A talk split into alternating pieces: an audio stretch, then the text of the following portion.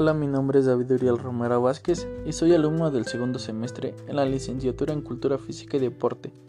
La materia es comunicación en la actividad física y por lo tanto les leeré mi relato. Actividad física. Una historia que contar. Un día muy temprano recuerdo que mi papá me invitó a correr con él. Nos dirigimos al Parque Alameda 2000. Nos incorporamos a la pista y mientras trotábamos nos encontramos con su primo de nombre Martín el cual practicaba karate. Empezaron a recordar tiempos de antaño, cuando eran jóvenes y se reunían para practicar deporte y ver películas. Cabe mencionar que a mi papá le gusta mucho el deporte, entre ellos el fútbol y el karate.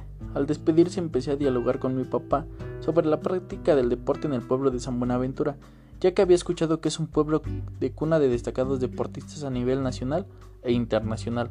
Es por ello que empezamos a entablar el siguiente diálogo. Hola papá, ¿me puedes platicar sobre las prácticas deportivas que se realizaban cuando eras niño hasta la fecha? Claro, hijo. El frontón era y es una de las actividades deportivas que se practicaban en la colonia de San Buenaventura. Lo veían como una actividad para hacer ejercicio o una forma de negocio. Pero, ¿qué podían obtener de eso?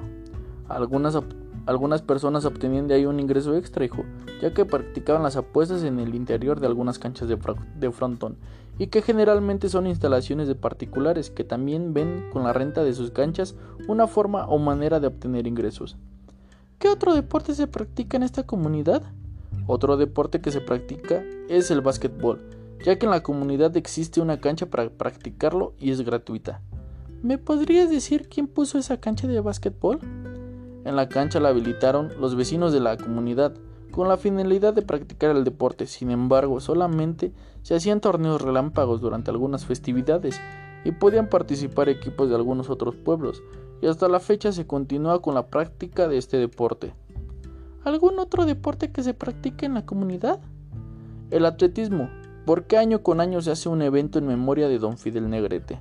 ¿Don Fidel Negrete? ¿Quién fue? Él fue el campeón de la medalla de oro de los Juegos Panamericanos de 1963. ¿En qué nos beneficia la cercanía del Parque Alameda 2000, papá?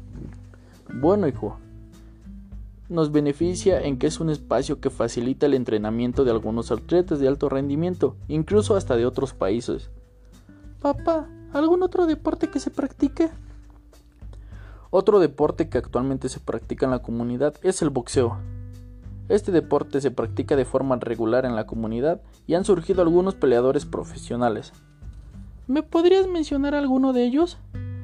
Claro, hijo. Podríamos mencionar a Aarón, la Cobra Zárate, y más, y más recientemente al Confesor Hernández, ya que ellos son vecinos y conocidos de esta comunidad. ¿Y dan clases de este deporte que es el boxeo? Sí, hijo, actualmente dan clases gratuitas en el Parque Alameda 2000 a todo tipo de edades, pero más a niños.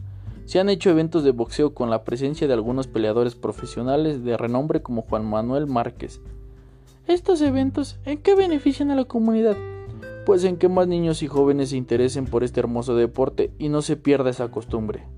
Cuando yo era niño, el, deporte que practicaba mi padre era el nado libre en la presa del rancho La Pila, lo que hoy en día es el Parque Alameda 2000. ¿Había eventos de nado libre? No, solo que a mi papá le gustaba nadar en la presa. Él decía que nadando se desestresaba.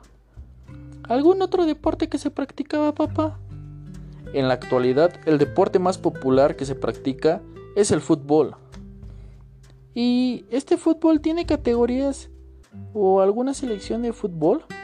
Claro que sí, hijo. El pueblo tiene dos categorías, que es primera y segunda fuerza, además de torneos infantiles y juveniles en las ramas varonil, en la cual mis tíos y mis papás llegaron a participar cuando eran jóvenes. Además de que en la comunidad se cuenta con una selección de fútbol, y solo llegan a entrar los mejores jugadores de la liga. Había habitantes de la comunidad que pertenecían a un equipo de Toluca llamado los Osos Grises, ya que iban a ascender a primera división y que llegaron a tener buen nivel futbolístico, hijo. ¿También cuentan con alguna rama femenil, papá? Antes no se veía que las mujeres jugaran al fútbol, hijo, pero hace como tres años que implementaron la rama femenil, y con lo cual la liga cuenta con dos equipos, en ellos participa esta comunidad y la comunidad vecina que es el seminario.